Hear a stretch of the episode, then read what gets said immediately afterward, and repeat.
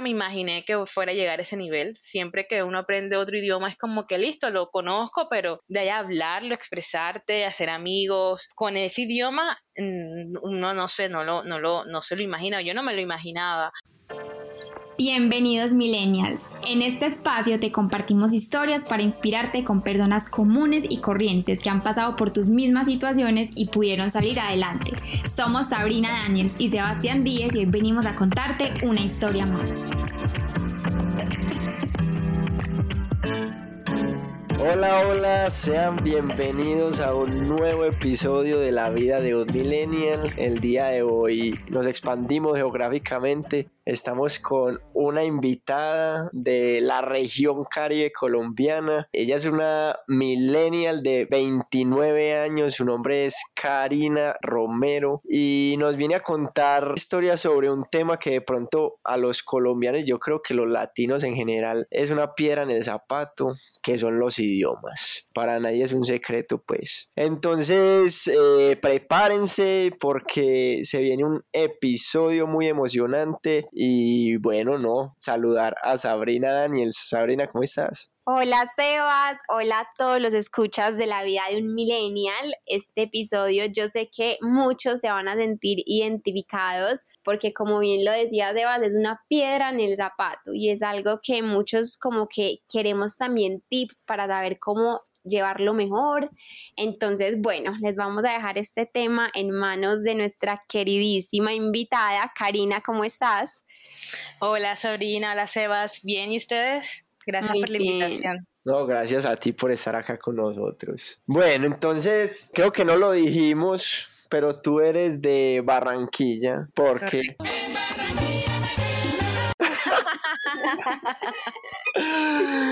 Sí, entonces, em, bueno, no, queremos, eh, empecemos como este podcast contándole a la audiencia cómo empezó todo, por dónde empezó la historia. Sí, por dónde empezó la historia y por qué te decidiste por empezar a aprender idiomas. Bueno, em, bueno, quisiera empezar diciendo que em, vamos a hablar de idiomas y de el impacto que han tenido en mi vida estos años pero quiero empezar diciendo que me encantan los idiomas, pero yo no soy profesional en idiomas y nunca estudié ninguna carrera relacionada con idiomas, ni licenciatura, ni lenguas modernas. Entonces, a lo largo de mi vida los idiomas han sido como ese lado, esa parte del lado que ha acompañado como mi carrera y, y varias cositas que he hecho a nivel personal. Entonces, listo, en línea con tu pregunta, ¿cómo empezó? Pues creo que a todos los colombianos, a todos, desde el colegio siempre nos han enseñado inglés, ¿cierto? Todos estuvimos expuestos a eso, unos más que otros. Yo estudié en un colegio de mi ciudad, un colegio eh, normal, no era bilingüe, no era, no era nada así especial, pero tuvimos la oportunidad como de estudiar un intensivo de inglés y digamos que esa fue mi primera experiencia. Recuerdo que pues siendo una niña lo aproveché muchísimo. Cuando terminé el colegio ya tenía como, entre comillas, un nivel eh, de inglés, pero pues, a ver, nunca lo practiqué ni nada. Tanto así que llegó el momento de decidir qué carrera quería estudiar y recuerdo que entre las tantas opciones que habían, yo veía así tipo negocios internacionales y, yo veía que habían clases en inglés y yo dije, no, qué pereza, clases en inglés. Ni por el berraco, hermano. Ni por el berraco. no, no, no. No sé, sé inglés, pero tampoco tanto y, y yo recuerdo que lo descarté por eso. Tenía amigas que iban a estudiar esa carrera y empezaron a estudiar francés y yo decía, anda, un idioma, un tercer idioma y ni siquiera hablo inglés. Y yo la verdad no me, vi, no me veía, o sea, era algo como que me gustaría, me hubiera gustado hacer, en ese momento pensaba, ay, qué chévere estudiar otros idiomas, pero no sé, les tenía miedo, pero en ese cuento que veía que mis amigas estudiaban, pues a mí me empezó a llamar la atención fue el portugués, estaba todavía en el colegio y yo dije, listo, si entro a la universidad junto a mi carrera, eh, pues yo estudié ingeniería industrial, voy a aprender un tercer idioma que esto abre puertas y todos esos cuentos que te dicen siempre cuando hablas otros idiomas. Entonces yo entro a la universidad, recuerdo que sí tuve que hacer un año de inglés y ya listo, terminé el nivel y dije apenas termine, entro en portugués. Pero durante ese tiempo yo me expuse lo más que pude al portugués. Yo siempre digo, yo empecé a estudiar portugués porque me gustaba la música de Brasil y quería cantar las canciones en portugués. yo creo que esa, que esa es una historia muy recurrente. Sí. Sí, entonces sí, recuerdo que mi primera exposición a los idiomas fue esa, como empezar a escuchar bueno, al portugués específicamente. Empecé a escuchar música en portugués, buscaba mm, estos chats como de, de, aprendizaje de idiomas, me acuerdo que en, conectaba con gente en Brasil, e intercambiábamos, ellos querían español, yo portugués, y allí uno aprende muchísimas palabritas que te van llevando, hacía como cursitos online, pero yo recuerdo tanto que yo duré como tres meses diciendo, eu sou uma mulher, eu sou un homem. soy una mujer, un hombre. Ese es el curso de Duolingo. No, en ese tiempo no había Duolingo, te estoy hablando de hace 11 años. Ah, no. Ah. No, era otro curso que ni me acuerdo cómo se llamaba, pero pues fue mi primer acercamiento. Y cuando ya yo decidí estudiar formalmente portugués, que empecé a hacer un curso y todo en la universidad, fue muy emocionante porque ya yo conocía algunas palabras, pero ahí me enseñaban pronunciación, me enseñaban... La estructura. Claro, la gramática. Pero sí, recuerdo mucho el primer día de clase, fue súper emocionante. Escuchar a la profesora hablar, era una brasileña. Y bueno, para mí esa experiencia pues fue muy buena, pero duré un año estudiándolo y al año yo sentía que lo podía hablar, pero era porque digamos que complementaba el curso con eso, con hablar con gente por internet, con eh, practicar en páginas, escuchar la música, ver películas con subtítulos en portugués. Entonces ahí empezó y algo interesante que quiero como incluir en este, en este comienzo, porque en realidad fue, esto te estoy hablando hace unos 10 años, 11 años. Yo estudié un año y al cabo de un año me aburrí. Me aburrí de estar estudiándolo, ya sentía que lo hablaba, yo sabía que no era un nivel avanzado, pero yo decía, con esto tengo. Y yo, un año y medio después de haberlo dejado, o sea, pasó full tiempo, decido que tenía que ir a Brasil, que yo tenía que ir, conocer de alguna forma, no tenía la oportunidad como de irme de intercambio, o sea, no tenía los recursos en ese momento, y aproveché, fue un voluntariado en vacaciones y yo recuerdo que en ese tiempo, para buscar los proyectos sociales a los que podía participar, en todos los proyectos cuando hacía entrevista por Skype me pedían hablar en inglés, pero ¿qué pasaba? Que cuando yo me conectaba al Skype y saludaba, saludaba en portugués con el poquito de portugués que tenía. Entonces cuando me pedían hablar en inglés, yo me embolataba. Yo me embolataba. yo me volvía una bola, yo decía, no, no, el inglés, digamos, pues yo no me sentía tan experta en inglés, pero pues si yo tenía que hablarlo, yo lo hablaba y me hacía entender, pero ahí nada, y se me olvidaba todo el inglés que sabía y cuando quería volver a portugués mi mente se volvió un ocho, no, no, no, eso fue un cuento y yo aprendí cuando ya me entrevistaron en los otros proyectos como que me hacía la que no sabía portugués, hablaba en inglés y listo, así me salió uno de los proyectos, me fui a una ciudad en Brasil que se llama Goiânia y cuando llego a Goiânia me... Eh, vivo con una familia brasileña que no hablaba ni inglés ni español, solo portugués. Así que, mm. Karina, ¿te tocó o te tocó aprender a eh, hablar el portugués? Pero es que así es mucho mejor. Porque es que esa es la cosa, por ejemplo, cuando la gente se va para Estados Unidos, que es muy frecuente y se hace con el mismo grupito de latinos. Entonces va a estudiar inglés, pero es lo mismo que acá. Uno se mete un curso en, en, una universidad, escucha inglés una hora y las otras 23 horas del día es hablando en español. Entonces, si uno se va para otro país a hacer lo mismo, no hace nada. Sí, ese podría ser como un consejo también para la gente que aprende idiomas y es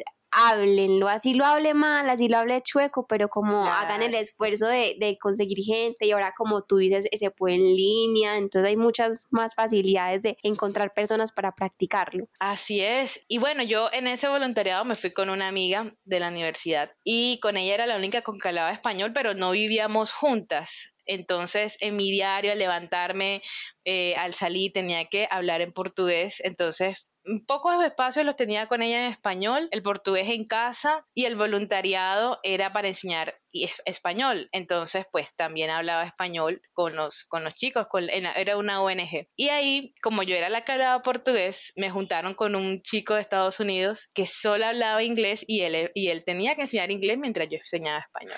Entonces, ¿qué pasó ahí? Fue muy interesante. Ajá, dime, Sebas. El inglés, el inglés vos siempre le sacabas el, el labio, vea, siempre volvíamos ahí, como diciéndote, tenés que aprenderme, tenés que aprenderme. Total, y entonces, ¿qué pasó? Que recuerdo que el primer día que hablé con ese chico, yo otra vez me embolaté y él, él, él, me miró así como, tú sí hablas inglés, como, porque no me salía, no me salía.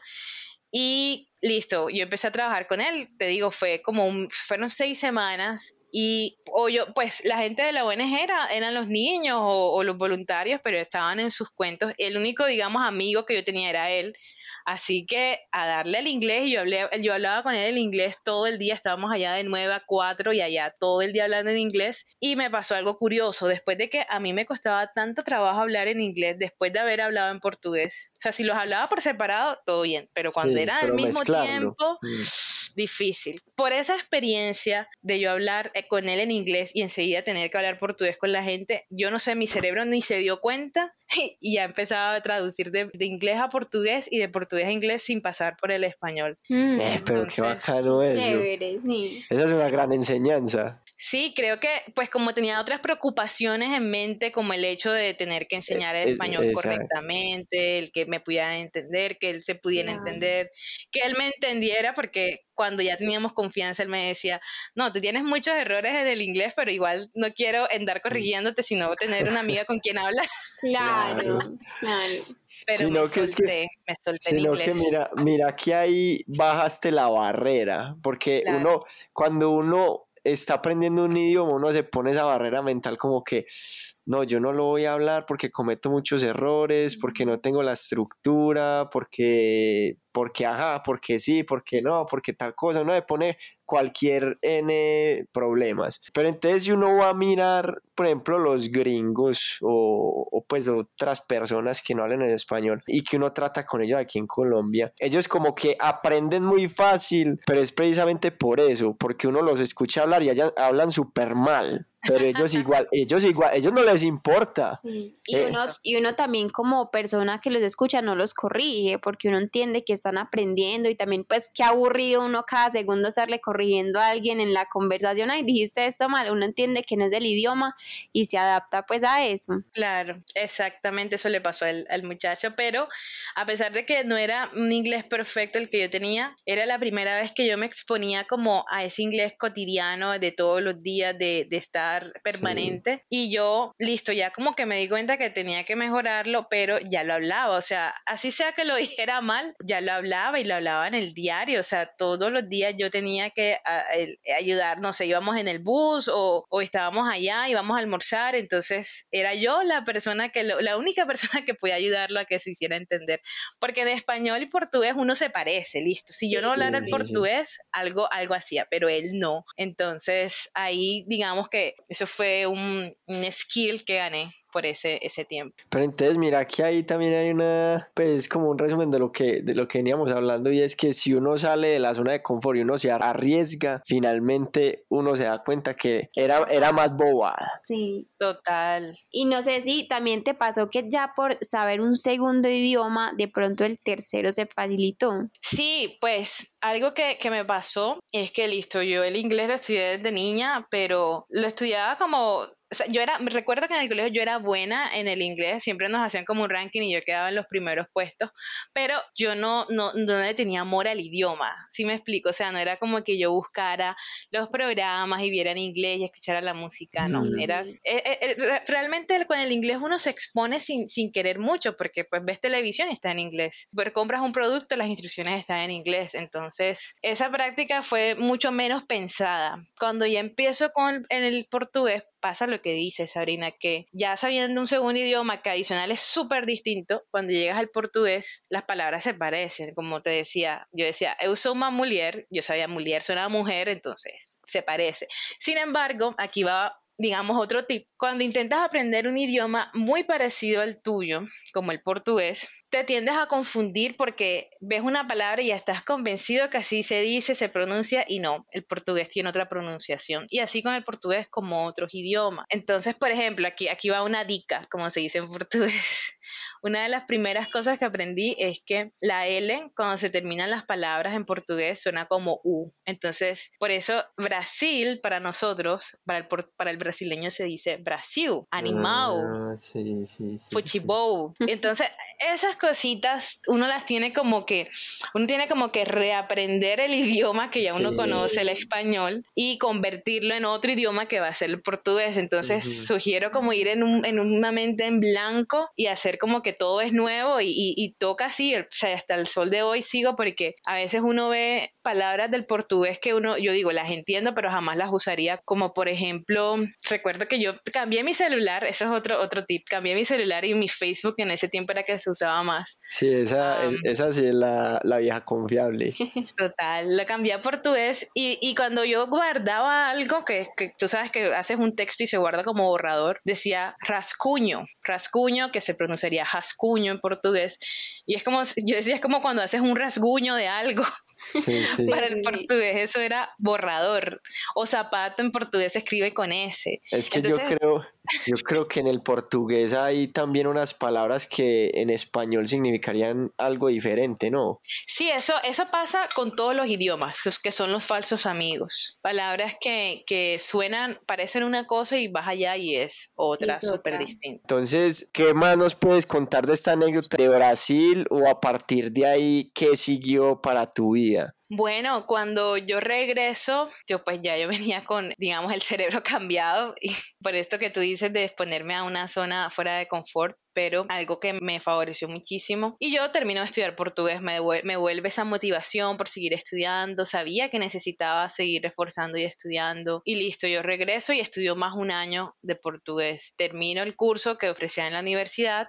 Pero bueno, finalmente, aunque lo había estudiado, mi portugués era muy espontáneo, muy de, hablarlo. Y, y listo, ya. Yo, yo, yo sentía que ya yo era trilingüe en ese momento. Y yo ahí mismo, ahí mismo, como al año y medio, me gradué de la universidad. Y yo, antes de buscar trabajo, yo tenía ganas de hacer algo más, de irme de viaje o, o algo, hacer algo así. Y pues yo crecí en la iglesia, entonces yo decía, quiero, quiero hacer como algún curso relacionado con esto, que, que quiero seguir aprendiendo, eh, no sé, sobre la Biblia o algo así. Fui a una escuela bíblica en Estados Unidos. Y allá, allá me pasó otra vez algo muy interesante. Yo creo que esa ha sido de las experiencias más significativas que he tenido en mi vida. Y es que cuando llego al lugar, pues yo voy a, esa iglesia y el, el curso lo iba a hacer en español, porque tenían cursos para latinos. Pero cuando llego me doy cuenta, primero que el curso lo dividen en tres. Un curso en inglés, un curso en español y un curso en portugués.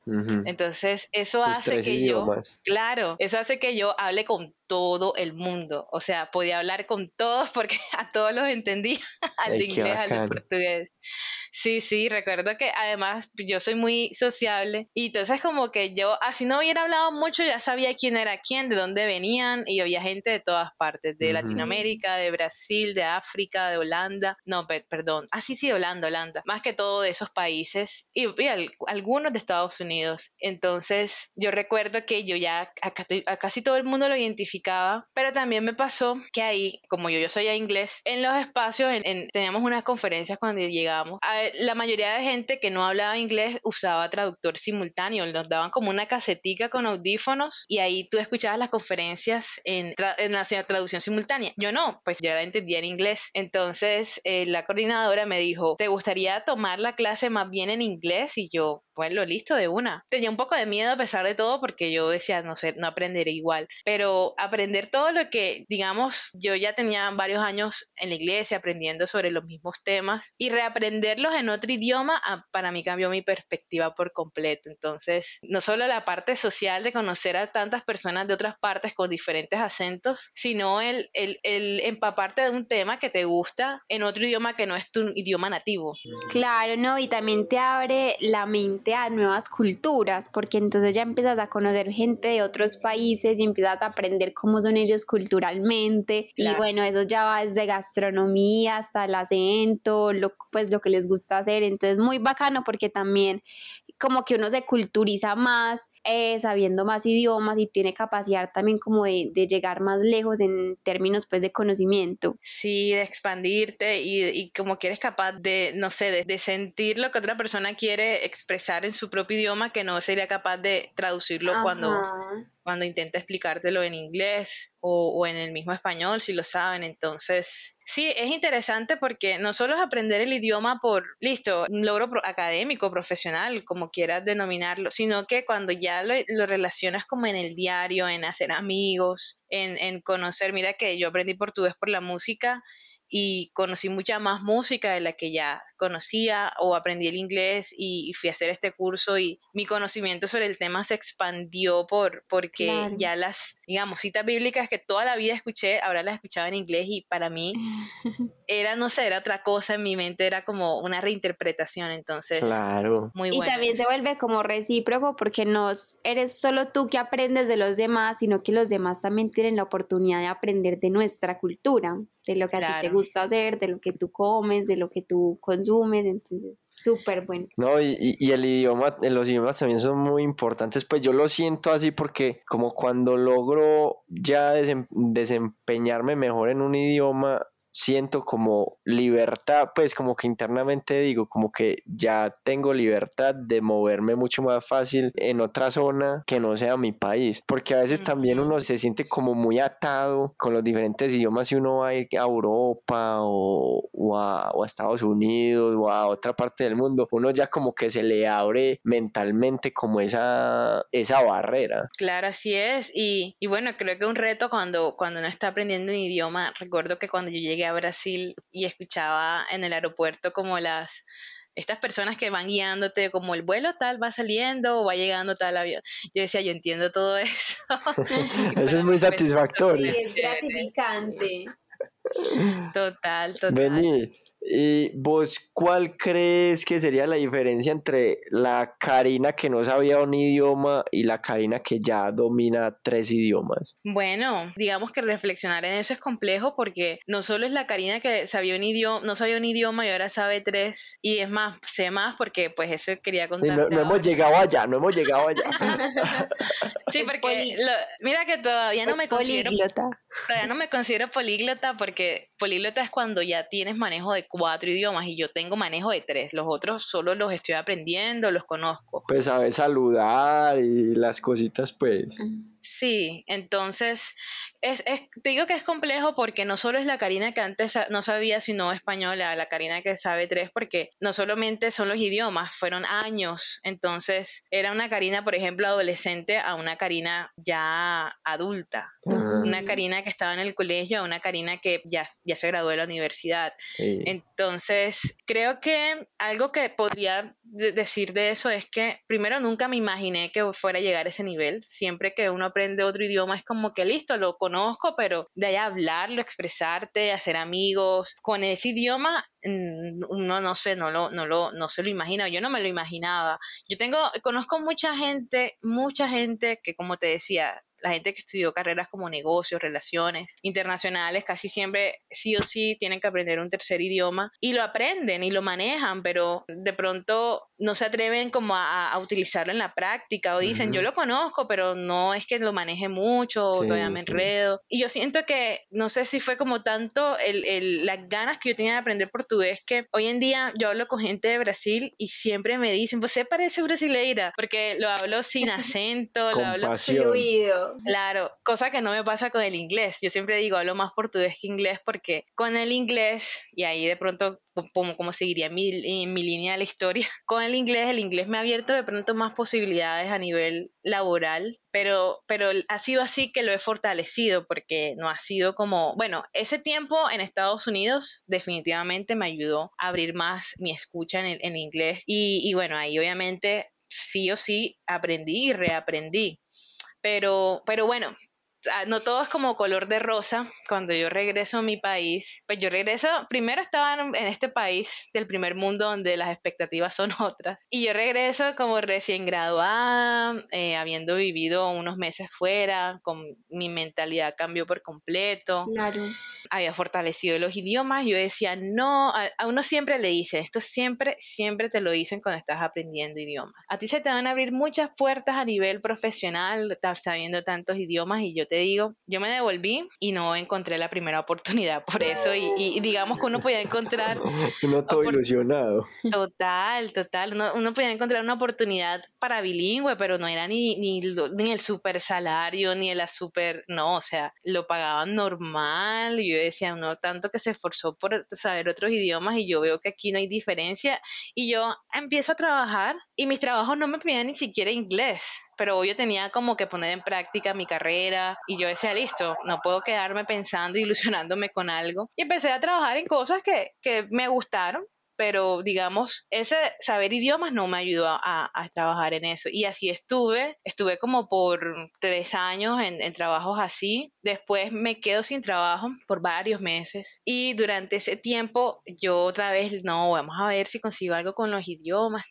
Mientras tanto, sí recuerdo que me salieron unos que otros trabajitos tipo freelance como traductora. Aquí en mi ciudad hacían eventos Hice, hice como un par de eventos, así como tres, de maquillaje. Traían maquilladores de Brasil. Y como yo no soy traductora, yo no soy profesional en idiomas, me, eh, alguien, no sé, me ponía la publicación, yo escribía y me interesa. Me decían, te pagamos tanto. yo, perfecto, no estaba trabajando, tenía el tiempo. Y yo me traducía eventos que de pronto eran de maquillaje, pues yo no, no soy maquilladora, pero, pero sí conozco, eh, una de mis mejores amigas es maquilladora y, y, y ella me decía, esos eventos son carísimos, Karina, y tú estás allá en la tarima justo enfrente del maquillador.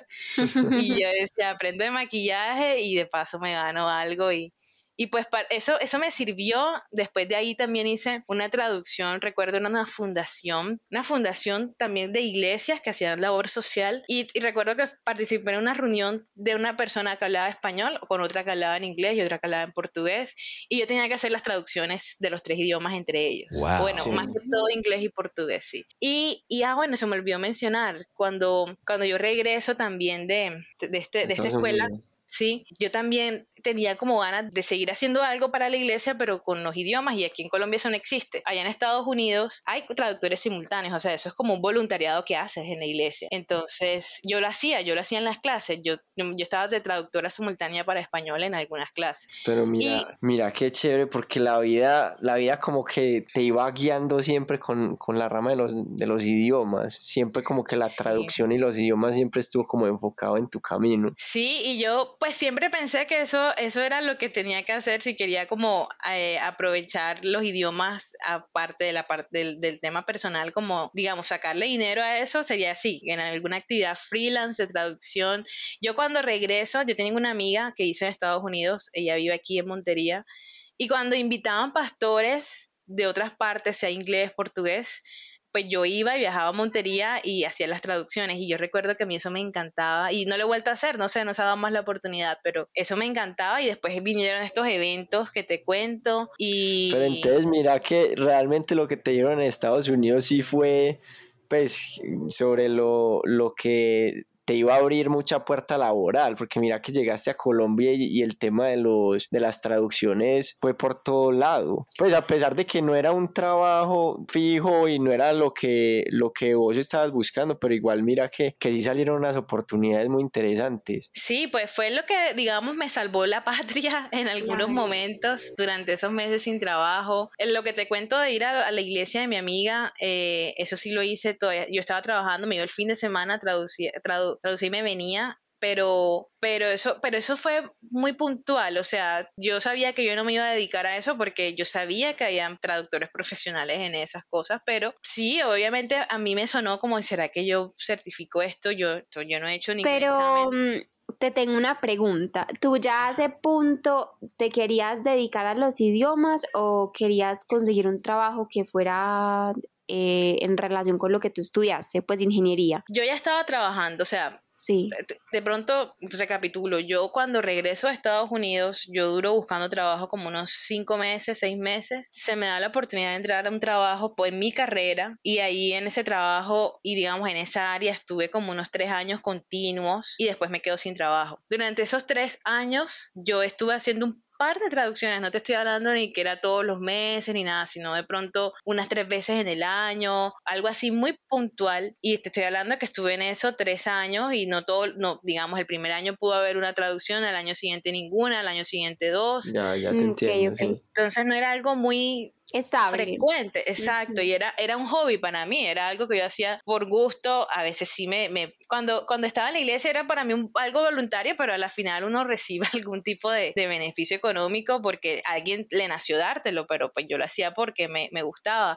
En cambio, cuando me quedo sin trabajo y estoy varios meses buscando trabajo, quería como cambiar de área laboral. Yo trabajé en logística en ese momento, yo quería trabajar en algo más comercial o en otras áreas, pero eso me costó trabajo como redireccionarlo. Y ya yo tenía experiencia como ingeniera, en general a nivel profesional en mi área. Y ese tiempo cesante me sirvió el hecho de haber eh, trabajado en traducciones de los eventos que te contaba. Entonces, no era para mí un plan dedicarme a los idiomas. Los idiomas siempre fueron algo de lado, algo que apoyaría, digamos, eso, generar ingresos extras, no era algo que yo me iba a dedicar. Claro, no, y también, eh, no sé si te ha pasado, si también lo sentiste, pues porque a mí me pasó con, con el inglés, que yo, yo vivía en Canadá y hablaba, pues estudiaba en inglés, y como que cuando ya me vine acá me daba pesar no practicarlo tanto. Entonces buscaba como maneras para seguir, porque uno es como, como no es el primer idioma de uno, uno es como, ay, que no se me vaya a olvidar, porque eso pasa, pasa el tiempo y no lo practicas, entonces también chévere, uno igual estar en el país pues de uno, pero estar hablando como ese idioma y no olvidarlo y, como que seguir empapándose en eso, así sea con trabajitos freelance o con los amigos o por WhatsApp o chat, pero sí como mantener ese idioma vivo porque si no, pues claro, con el tiempo eso se va perdiendo. Claro. Y bueno, fíjate que después de haber estado trabajando esos tres años en algo profesional, pero nada relacionado con idiomas, y estuve cesante nueve meses en trabajitos freelance de vez en cuando, a mí me sale un trabajo en turismo. Y era, era un trabajo en una empresa que hacía turismo y yo tuve que irme a Cartagena por eso. Entonces, ahí fue mi primer trabajo en el que el inglés era necesario. O sea, si yo, no, si yo no sabía inglés, no me iban a contratar. Pero me contrataron porque querían un ingeniero industrial, querían fortalecer la parte de operaciones. No era, el área de operaciones no era mi favorita, pero trabajar en turismo me interesaba mucho porque yo decía, si yo quisiera mezclar mi experiencia profesional con algo que me gusta, como los idiomas, ¿qué áreas pueden ser? Y yo decía, turismo es una, porque tú trabajas en tu área, o sea, te desarrollas profesionalmente, eh, obviamente generas propuestas desde tu, desde tu conocimiento profesional, pero a la final tienes que saber idiomas porque el turismo te hace relacionarte con otros países, con otros puertos, con otras ciudades que tienen que sí o sí estar involucradas porque era, era turismo internacional. Entonces, no era, el, casi todos hablan inglés. Yo recuerdo que en ese trabajo yo hablaba con gente en España, en Italia, en Grecia y todo era en inglés. Entonces, ahí el inglés obviamente me sirvió mucho, pero obvio se me generó el interés por, por más idiomas. Ahora, olvidé decir algo. Cuando todavía estaba trabajando, antes del trabajo de turismo, antes de quedarse sin trabajo un tiempo, yo ya estaba pensando en, en, aprender el cuarto idioma, pero nunca me decidía, yo decía, no, ahora no, más adelante. Entonces... ¿Y cuál iba a ser ese cuarto idioma? ¿Y por qué? ¿Y por qué el cuarto idioma ahí? Porque ya yo sentía que ya la, manejaba inglés, manejaba el portugués y yo decía, ay, que vamos a aprender un cuarto y ya, ya no soy trilingüe, ya me convierto en políglota y en ahorita ya no me siento. ¿Será que eso es, es, adictivo, como aprender idiomas? Yo creo que no a todo el mundo le gusta, pero ya ahora te voy a dar como mi perspectiva de eso, pero para terminarte cómo fue lo del cuarto idioma, eh, recuerdo que yo tenía eso como que será, no será que quiero, no quiero, no sé el tiempo. Y recuerdo que una de mis mejores amigas me dijo, voy a empezar a estudiar alemán. Eh, vengo a matricularme del curso y yo, ¿por qué no me avisaste? Y yo me fui corriendo y me matriculé. No, hombre. Ah. Así fue la selección. Y el alemán es, complicado, pues según lo que yo escuchaba, es un idioma bastante difícil. Sí, pues muy alejado al español, al portugués. De pronto con el inglés sí, sí tiene mucha más relación. Yo decía, listo, ya, ya soy trilingüe, manejo un tercer idioma, que es algo que, que digamos, me cualifica bien, pero yo decía, pero pues ahora me toca un idioma que no sea tan fácil, que tal vez sé que no lo voy a aprender en poco, en más retador. tiempo. Exacto, entonces yo lo que te cuento de mi amiga es porque yo decía, pues chévere, meterme con alguien que conozco y así nos motivamos. Pero yo no tenía esa previa experiencia de como el portugués, que yo duré con el portugués. Yo duré como escuchándole en la música, hablando con gente por, por internet, o sea, no. Sí, que ya habías tenido como un acercamiento. Exacto, con el alemán no. el único acercamiento era que en ese tiempo, eso fue como en 2018, yo en 2017 me había visto Dark, esta serie en Netflix. Ah, claro. eso fue mi único acercamiento y yo, uy, no, qué idioma tan, tan difícil y, y que va, me empecé a, empecé a estudiarlo, pero no tenía la misma motivación y, y recuerdo que fue un semestre y aprendí mucho, o sea, como que yo no tenía ni idea, todo eso era nuevo y yo estaba acostumbrada a, a ver ya cacharreado un poquito el idioma para cuando llegara a la clase no, no irme tan mal. Y yo el alemán no, no le tenía tanto amor como para eso. Sí. Pero, pero listo, aprendí un poquito. Eh, era más fácil, o sea, sí es un idioma mucho más difícil porque la gramática del alemán es bien compleja, pero la pronunciación del alemán era mucho más fácil que la del inglés, porque en alemán la A es la A, la E es la E, y hay algunas cositas que cambian, pero lo dices como para leer. Sí, para leer y para escucharlas. A mí me parece que la pronunciación del alemán es muy complicada. pues tienen unos sonidos muy raros. Es muy gutural. Eh, no es muy, pero sí, sí es gutural. Pero, pero por ejemplo, te voy, a te voy a dar un tip del alemán. El alemán eh, existen estas combinaciones de palabras. Mira, como no soy lingüista, no, no sé ni cómo se llaman, diptongo, hiato, no sé. Pero existen estas combinaciones de, perdón, de, de vocales. Entonces, por ejemplo, la E y la U, cuando tú ves una palabra así en español, tú dices EU, Europa, Europa, listo. En el alemán, esa combinación de E y U suena como hoy. Entonces, en todas partes donde ves la E y la U, pero está en alemán, siempre se escucha como hoy. Entonces, partamos, por ejemplo, alemán es, se escribe Deutsch, así se escribe, pero se pronuncia Deutsch. O el país es Deutschland. Deutschland se escribe, pero es Deutschland. No es Europa, es Europa. Ahí empieza lo cultural, Europa. Entonces, ese tipo de cositas que te digo, ah, es más fácil. Pues, no es más fácil, es bien difícil. pero la pronunciación, la pronunciación es más fácil que por ejemplo el inglés, porque el inglés... A veces uno no sabe una palabra como se dice, uno la ve escrita, pero... Y la pronuncia mal. ¿Cómo la digo? Claro, porque la, la, a, la A que conocemos del español en inglés se pronuncia como de... se pronuncia de diferentes maneras. Entonces, la A de Apple no es la misma de... ¿De qué será? Déjame pensar en una palabra. Em, de avión. Mira, por ejemplo, plane tiene una A, pero se escucha A, en cambio Apple se escucha A. Entonces, es como, no pasa eso, no, no, no me ha pasado hasta ahora eh, con el alemán. Y, y, bueno, yo, yo hice este semestre, me fui para Cartagena, por, ah, no, mentira, hice ese semestre, me, me, quedé sin trabajo, entonces no tenía posibilidad de seguir estudiando el, el, idioma. Tenía, estaba buscando trabajo y yo decía, pues no me voy a meter en un curso porque si me sale un trabajo en otra ciudad, pues no voy a dejarlo mucho, no lo voy a interrumpir. Y, y bueno, entonces yo me quedé quieta ese tiempo buscando trabajo, que ya les conté que estuve en esto traduciendo por momentos me sale este trabajo que les cuento, ahí desarrollo el inglés, o sea, bueno, no lo desarrollo, solo como que lo uso más en el diario, lo aprendo más formalmente, porque hasta ahora no, no había trabajado con el inglés a nivel profesional. Y bueno, listo, ahí estuve con esta, este trabajo, estuve, entró pandemia, estuve con ellos un, un par de meses más y ahí decido cambiar de trabajo, pues no estaba en la casa, quería un trabajo completamente en casa. Por la pandemia y esto, pues tenía como esa incertidumbre, no quería como salir de nuevo y, y este trabajo que consigo sigo es en el área de contact center, o sea, contestando llamadas en inglés. Sí. Y yo te digo que yo no aprendí tanto inglés esos meses que trabajé ahí como lo que aprendí, eh, o sea, ni siquiera en Estados Unidos yo aprendí No tanto jodas. inglés. Sí.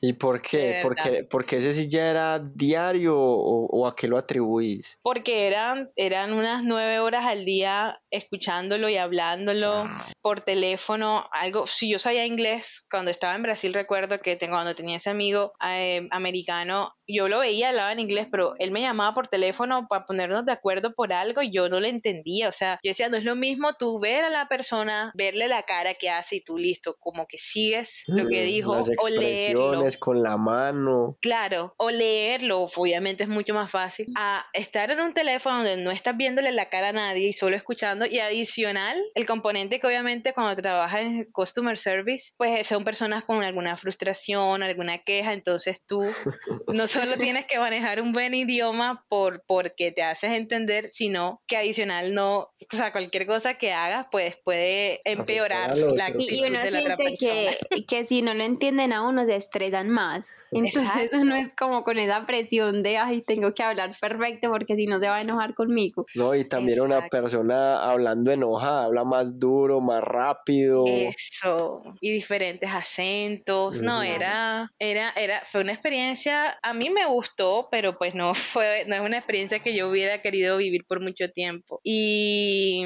y bueno, listo, yo, yo- ah, bueno, algo que, es que estoy tratando de ir como en línea de tiempo y se me olvidan algunas cosas. Cuando yo estaba en este trabajo, de turismo que me vine a, mi casa, yo estaba en Cartagena, me vine a Barranquilla. Yo, nosotros hacíamos como un trabajo de preparación para cuando retomara el turismo y abriera todo. En ese tiempo, luego que yo salía de trabajar, entre comillas salía, o sea, me quedaba en mi casa, pero cerraba el computador del trabajo, yo hice un curso de alemán y ahí sí ahí sí fue que aprendí más alemán, pero, o sea, por eso yo digo, no soy políglota, porque, listo, yo lo aprendí hasta un nivel A1, pero pues no soy, primero, no me considero A1, segundo, después de cuatro meses de estar ahí estudiándolo, ya se complicó, o sea, el- en verdad es un idioma complejo con el tiempo, entonces no pude como terminarlo, y, de- y después entró este trabajo de call center en el que mis horarios cambiaron, ya no tenía el espacio para estudiar el alemán, entonces lo dejé, lo dejé ahí y lo seguí practicando ahora haciendo Duolingo.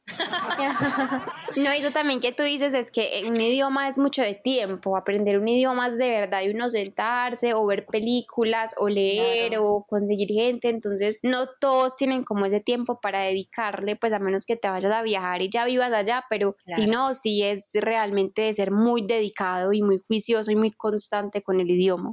Sí, y durante ese tiempo yo recuerdo que yo veía alguna cosa de alemán, no sé, en el trabajo una vez me tocó leer algo que había, había una empresa de los clientes que era alemana y yo veía como la página y decía, yo, yo sé que dice ahí, ahí dice site, site es tiempo. Entonces, yo veía palabritas así, o, o recuerdo, a mí me encanta Dark, la serie, que me la vi esa vez, la primera temporada, el año pasado sacaron la tercera, y cuando la puse, yo entendía algunas palabras y yo Eso decía, es bueno. no es tiempo perdido lo que hice.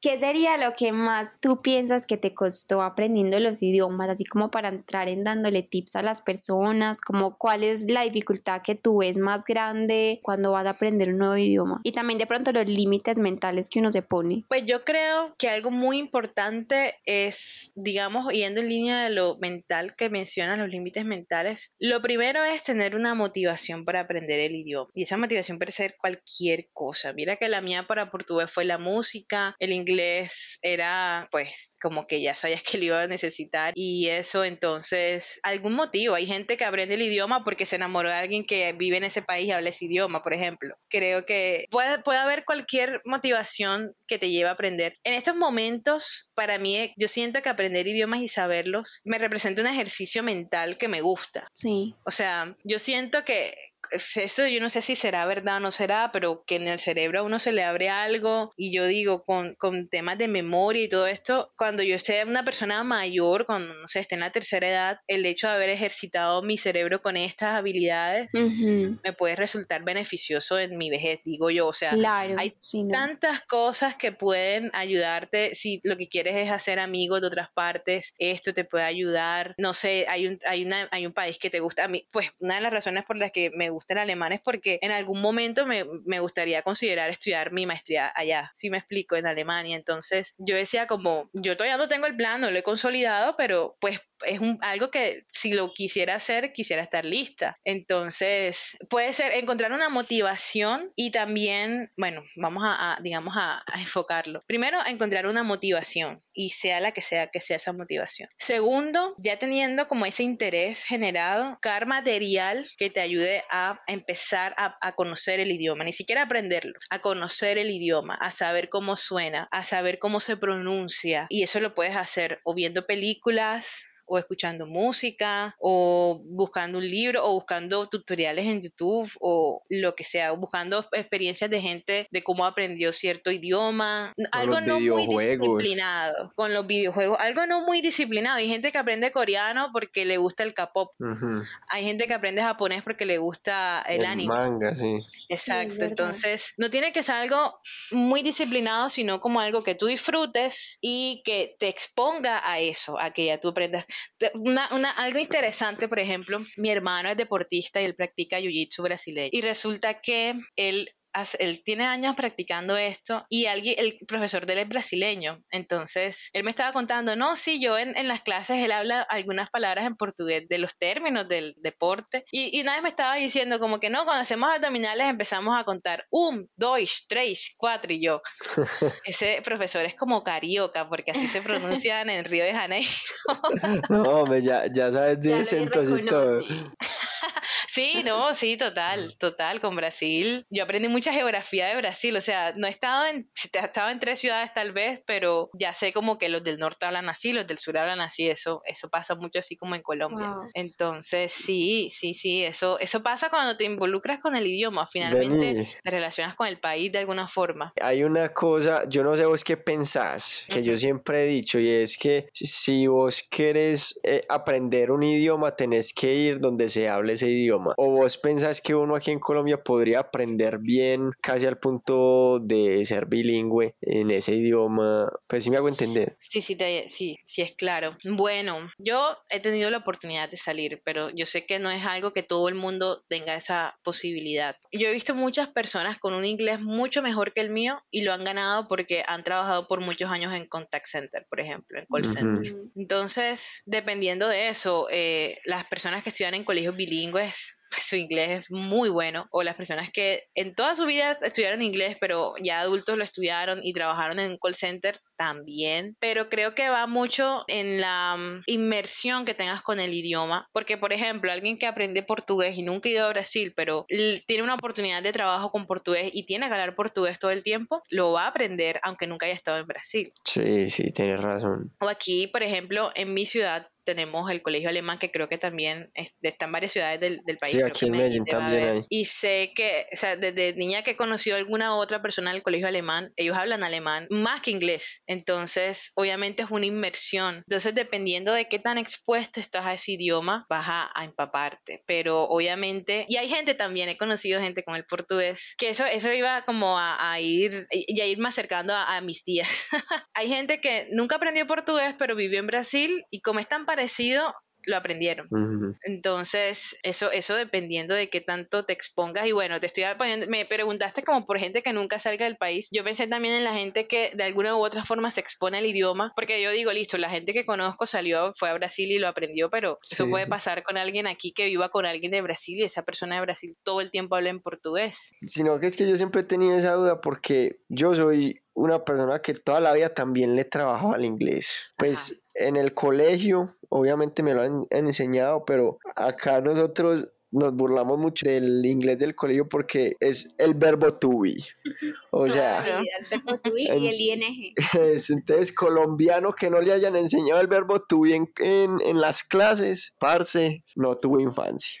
Entonces, a mí, pues yo en este momento lo hablo y me defiendo, pero por ejemplo, yo también tuve una experiencia de hacer un voluntariado en Alemania y yo me fui a y yo me fui a Alemania sin saber eh, eh, alemán. Y me tocó como vos cuando fuiste a, a, Brasil, que como yo llegué a un pueblito, la gente, la gente no hablaba ni inglés ni español ni nada más. Entonces eso para mí también fue un reto porque yo con mi poco alemán, ¿cómo me hacía entender? Y al final de la experiencia, yo llegué aquí a Colombia cuando me devolví con un alemán en el que yo me podía desenvolver, podía tener una conversación con alguien, obviamente uno cometiendo mucho error gramatical, porque porque el, el alemán pues eh, gramáticamente es complejo, sí. pero yo me sentía muchísimo más fluido, muchísimo más capaz que el propio inglés que había aprendido y estaba en clases durante quizás ocho años. Entonces yo por eso siempre he tenido como, como esa duda de si yo quiero aprender un idioma, ¿será que aquí en Colombia sí? Pero según lo que me contás, es posible. Y yo creo que también es mucho de lo que hablábamos ahorita, como si te da pereza o si le tienes amor al idioma, porque me pasaba lo mismo con el inglés. Yo también estuve muchos años en clases y yo me acuerdo que eran los sábados a las 7 de la mañana y a mí de verdad me daba pereza, a mí no me gustaba. Yo era, ay, qué pereza ir a un fin de semana a clase de inglés. Pero cuando ya uno se ve en la necesidad de que sí, de que te abre oportunidades, de que en Netflix puedes ver series sin tener que poner los subtítulos, de que puedes hablar con personas en el extranjero, entonces uno ya le empieza a coger más amor, más cariño y lo terminas por aprender con mucho amor. Entonces claro. sí está ahí todo lo de la motivación las ganas, el amor y no cogerle como fastidio, pues que porque tienes que aprenderlo porque te va a abrir más puertas, como puede que sí, puede que no, pero la idea es aprenderlo porque tú quieres. Así es, sí, y también algo que comparto es que a veces uno se exige muchísimo con los logros que quieres alcanzar y eso pues es entendible. En mi caso, yo como que hace unos años yo dije, listo, hay cosas que me gusta hacer, hay cosas que hago porque siento que me sirven, pero no me encantan y con los idiomas me pasa eso. No sé si tal vez descanso en el hecho de que ya hablo tres idiomas, pero, pero por ejemplo, yo con el alemán me preguntan, no, y vas a continuar y no vas a terminar ese curso. Y yo como que, o sea, yo de verdad estudié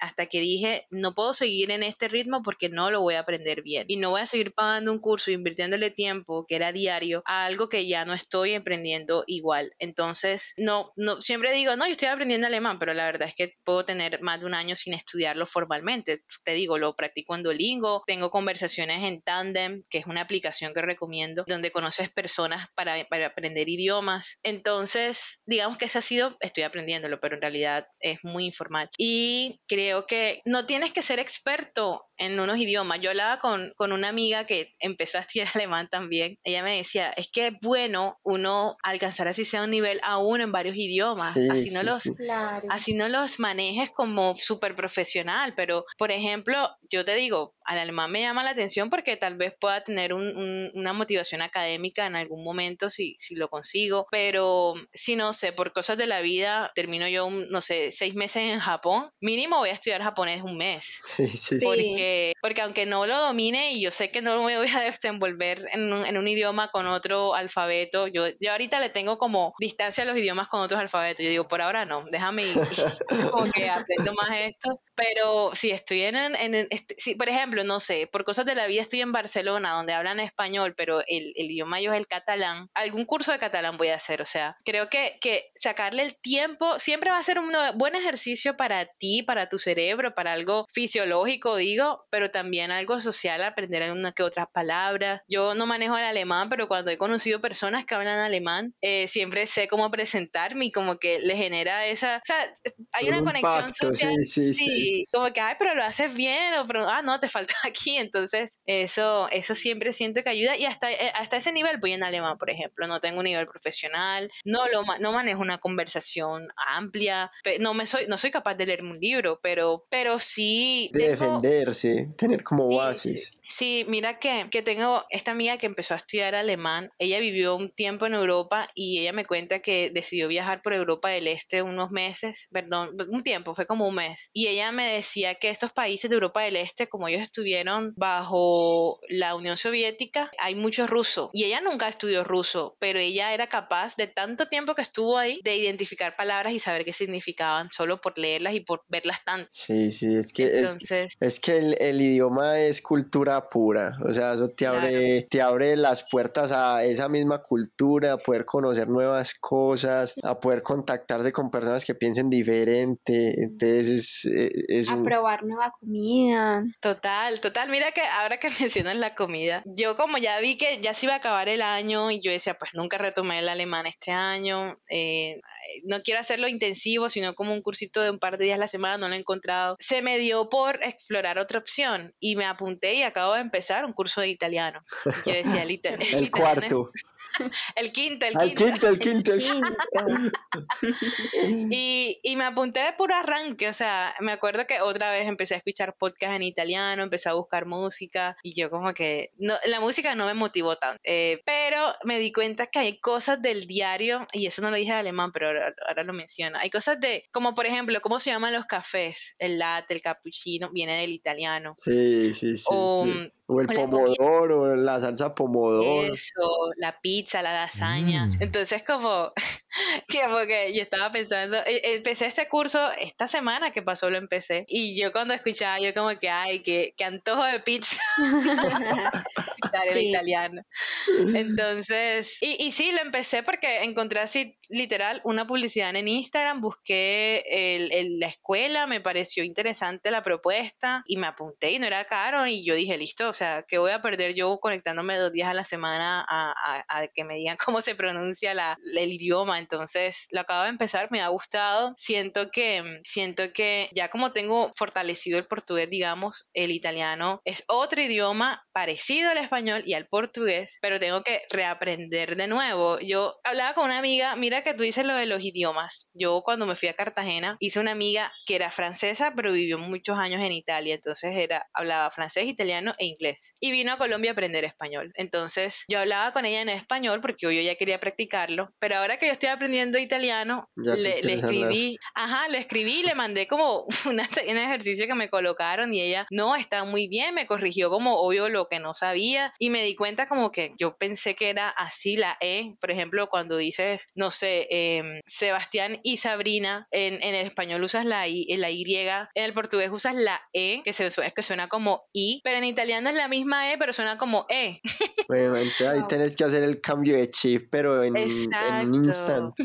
Exacto, entonces yo decía, pero porque yo creo así, para mí la E suena como E, porque yo la estoy pronunciando como I, y es por el portugués. Entonces también, eso es otra recomendación, no ponerse a estudiar un montón de idiomas al mismo tiempo sino como sacar adelante uno, identificarlo y ponerse en eso, porque mira que no estoy bromeando, yo tengo 400 días de racha en Duolingo, en verdad. ¿En serio? ¿Qué? La No, pues que yo creo que lo máximo que llegaba ha sido por ahí una semana.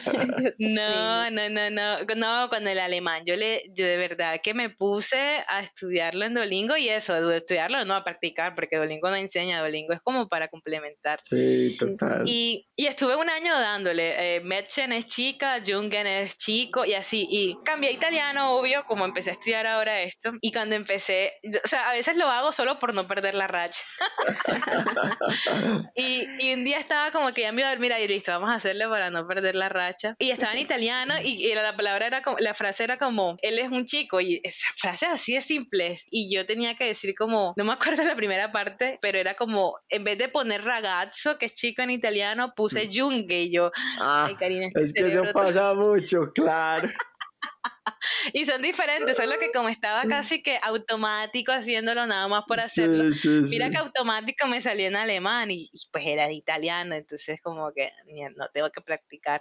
Y algo que, que, antes de que se me olvide, yo, yo había sufrido esta decepción profesional de, ay no, consigo trabajo por los idiomas y, es mentira, eso no es verdad que, que te contratan por eso y eres mejor, más deseado por eso, mentira. Y yo hace poco acabo de empezar un trabajo que me gusta mucho y el trabajo lo conseguí por saber portugués e inglés. Y yo siempre les comparto a mis compañeros como que yo había querido conseguir este trabajo recién egresada, pero pues no salió y hasta ahora salió y pues estoy muy contenta. Entonces yo digo, finalmente sí, o sea, si hay oportunidades, si se puede. Y yo no lo estaba buscando, o sea, de verdad fue como que yo me expuse, puse mi perfil en internet y, lo encontraron así. Yo puse trilingüe, portugués, inglés y, así salió. Y, y, estando en esto me di cuenta que se buscan perfiles con diferentes idiomas. Tengo amigos que manejan muy bien el alemán y cuando veo vacantes se los mando porque siempre es buen, una buena cualidad saber esos idiomas y son, son cosas que te costaron mucho esfuerzo por mucho que lo hayas hecho. Claro, no, y sobre todo en un país como Colombia que no es multicultural, entonces alguien que sepa ya más de dos idiomas, pues ya es una ganancia. Entonces sí es una, hay que saber aprovecharlo. Sí, sí, y bueno, algo también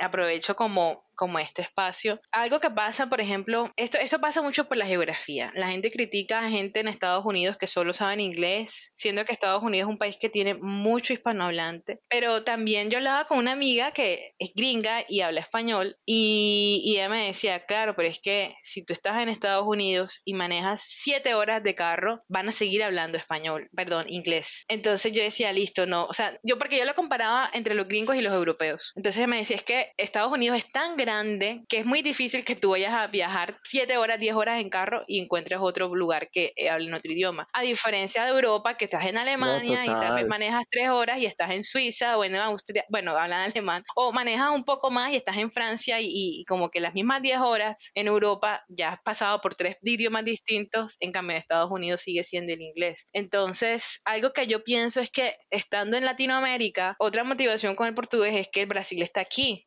Entonces, como que el, el, belga, el, las personas en Bélgica, ellos hablan, si no estoy mal, francés e inglés, pero muchos hablan alemán porque están cerquita de Alemania. O en Suiza los, hay cuatro idiomas oficiales. En Suiza los idiomas son alemán, francés, italiano y, otro que se llama romance, creo. Entonces, yo digo, es súper entendible que tú manejes esos idiomas si vives a, cerca del país. día, sí. Exacto. O, sí, o cerca, o sea, lo tienes muy fácil a dos horas. Entonces, yo decía, bueno, Brasil no está tan cerca, pero pues está en Latinoamérica. Y como latinoamericana me siento mejor aprendiendo portugués que francés, que yo veía a todo el mundo estudiando francés y yo, listo, no sé, me parece fabuloso, pero Brasil está más cerca y de pronto hay más posibilidades, no sé, me parece a mí. Sí, es que yo pienso que también los colombianos y los latinos por eso en cierta medida nos da tan duro otros idiomas, porque como nosotros también estamos rodeados, pues a ella con el portugués, pero como nosotros estamos aquí en Colombia, al lado Venezuela, al otro lado Ecuador, Perú. Puro español. Exactamente,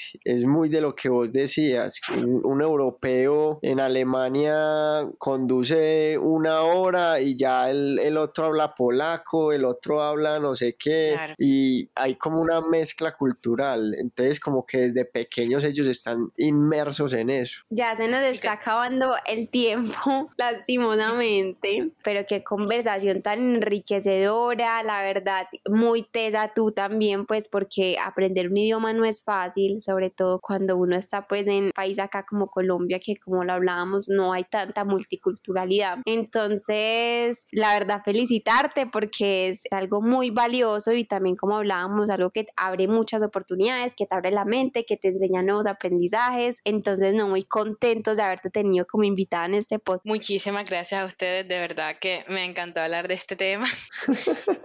Sí, se ve que le, metes pasión, te apasionan los idiomas.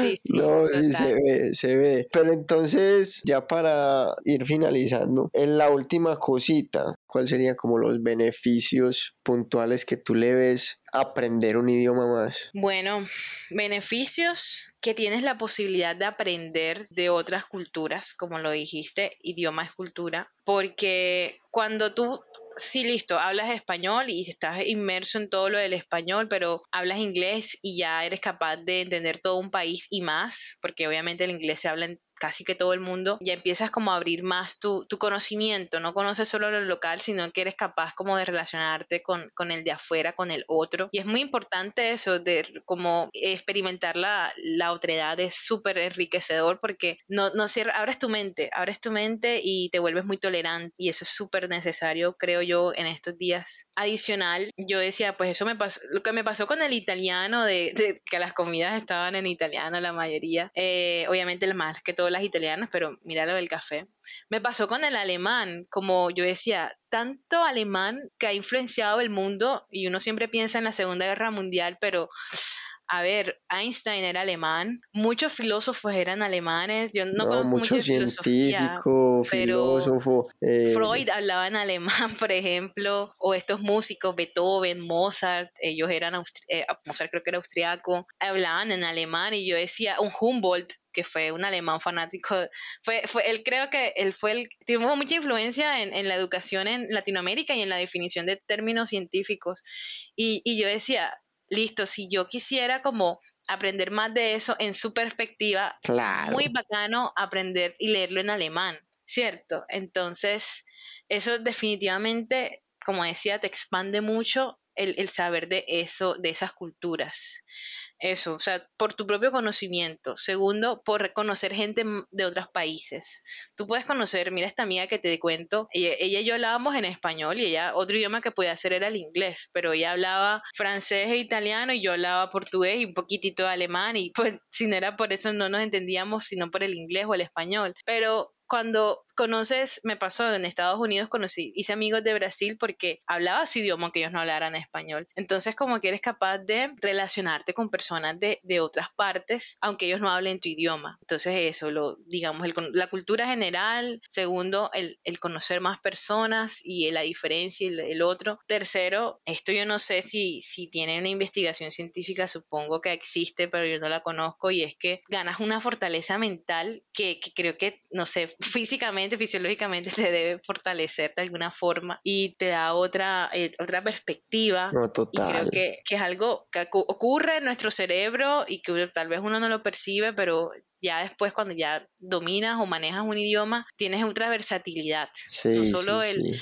hablo otro idioma, sino de verdad tu comprensión y tu, tu perspectiva cambia, entonces creo que algo fisiológico pasa. No la estructura del cerebro cambia. Sí, total, claro. Totalmente exacto. de acuerdo. No, Karina, qué buen capítulo. Yo creo que...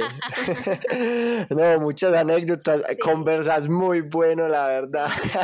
Nos gustaría quedarnos una hora más, pero por temas de tiempo pues tenemos que claro. cortar aquí pero no, excelente todo lo que contás, muy valiosa la información también para las personas que están aprendiendo idiomas o que tienen ganas de aprender un idioma, todo eso sirve, la verdad, mucho, viste muchos tips muy buenos. Sí, no, la motivación, yo pienso que también una cosa que tú has demostrado durante el podcast también es la persistencia, ese gusto por, por aprender el idioma y no, pues la idea de traer este espacio es que nos abramos a esa posibilidad, porque como lo decíamos al inicio, de pronto a nosotros culturalmente y como lo decíamos también en el podcast, pues por nuestra geografía a veces nos da muy duro ese tema del idioma, lo sentimos como algo negativo, como que, ah, güey madre, ¿qué voy a hacer con esto? Entonces lo traemos es para mostrarles que sí se puede, si Karina pudo, todos podemos. Entonces yo pienso que es un podcast muy relevante y bueno, no sé si quieres decir las últimas palabras. O si también te gustaría que eh, los millennials, otras personas se, se, conectaran contigo como para practicar, ya sea inglés o portugués, que le des tu contacto, tus redes sociales. Uy, sí, hasta, hasta tips. bueno, mira que, que Sí, sí, puedes compartirlo. Eh, sin embargo, yo no, yo no tengo como una página donde comparta tips de idiomas. algo más como. Deberías. Deberías. Deberías. Ahí te ponemos ese negocio. Sí, creo que, digamos, un consejo que doy, ya he dicho varias, varios tips, lo de encontrar una motivación y buscar una inmersión, así estés en tu casa, buscar una inmersión con, con, no sé, la tecnología, idiomas, buscar gente de esos países para practicar. También quitarse mucho la barrera mental de que no se puede, de que es difícil. Creo que el tema de los idiomas, por ser algo tan espontáneo, porque tú escuchas a alguien hablar francés y esa persona parece que no le hubiera costado trabajo y, y pues esa persona se dedicó un tiempo, uno, uno se frustra y eso pasa no solo con los idiomas, tú ves a alguien claro. que toca guitarra y tú dices, Ay, yo quisiera tocar así, lo que no ves toda la práctica y que hay detrás de eso. Lo del iceberg, Entonces, que uno solo exacto. ve la punta. Entonces, eso como, primero, si te gustan los idiomas, yo creo que los idiomas tienen una salida inmensa que yo pienso que si yo pudiera volver a escoger una carrera estaría relacionada con eso, pero tiene una salida inmensa porque uno piensa aquí en Colombia que los idiomas es por ser profesor aquí en Colombia y cosa que está perfecto, pero no solamente estudias idiomas para enseñar inglés, cosa que te digo es, es, muy buena, sino que puedes aprender idiomas para enseñar español a extranjeros, por ejemplo. Entonces, si sabes francés, le vas a enseñar. Exacto, o, o, de traductor, hay cosas del gobierno que necesitan traductor eh, o intérpretes o en turismo, o sea, de verdad que los idiomas no son solo de profesor, hay muchas labores para eso. Y ahora el tema del freelance, que vos te puedes contactar con una empresa en cualquier parte del mundo y trabajar acá casi sabes el idioma. Y he visto en este cuento buscando profesores de alemán, hay una aplicación que se llama Italki y ahí me puse a buscar profesores y los profesores cobran un dineral. Y, y yo me puse a ver algunos perfiles y son personas que viajan por el mundo y viven como nómadas, pero se conectan a enseñar su idioma. Y tú sabes lo fácil que es enseñar tu idioma, un idioma que todas las, todo el tiempo que dominas a la perfección, imagínate. Entonces, creo que es eso, como dar el, el consejo a las personas que les guste esto, si se se quieren dedicar de forma profesional, creo que uno no lo ve hasta que, que, te expones a eso, de todas las puertas que se pueden abrir. Y si no, si eres un profesional que te gusta eh, a otra cosa, te gusta dedicarte a tu profesión o a un área específica, no sé, el médico, el abogado, el ingeniero, el arquitecto, pero te gustan los idiomas, pues creo que se pueden complementar muy bien idiomas con, con tu carrera profesional. Totalmente. Y solo es buscar la oportunidad y, y exponerte a eso, porque definitivamente si lo aprendes y no te expones, es como, estás como en el mundo solo, pero si te expones a alguna, algún contacto, alguna persona, alguna empresa, algún, algo, algo va a beneficiarte en ambos sentidos. Sí, no, completamente de acuerdo. Los idiomas pues siempre van a estar con nosotros, siempre va a haber algo que lo va a necesitar para relacionarte. O sea, es una habilidad que tarde o temprano te va a ser útil. Entonces ahí está, ahí está esta gran historia. Nuevamente Karina, muchísimas gracias por tu espacio, por, tu actitud, por todas estas buenas anécdotas, conocimientos y tips que, que nos das a nosotros y a la audiencia, a todos ustedes que nos escuchan desde casa, desde el, el auto, donde quiera que estén. Les mandamos un abrazo, estén pendientes la próxima semana para un nuevo episodio de la vida de un millennial. chao. chao. chao.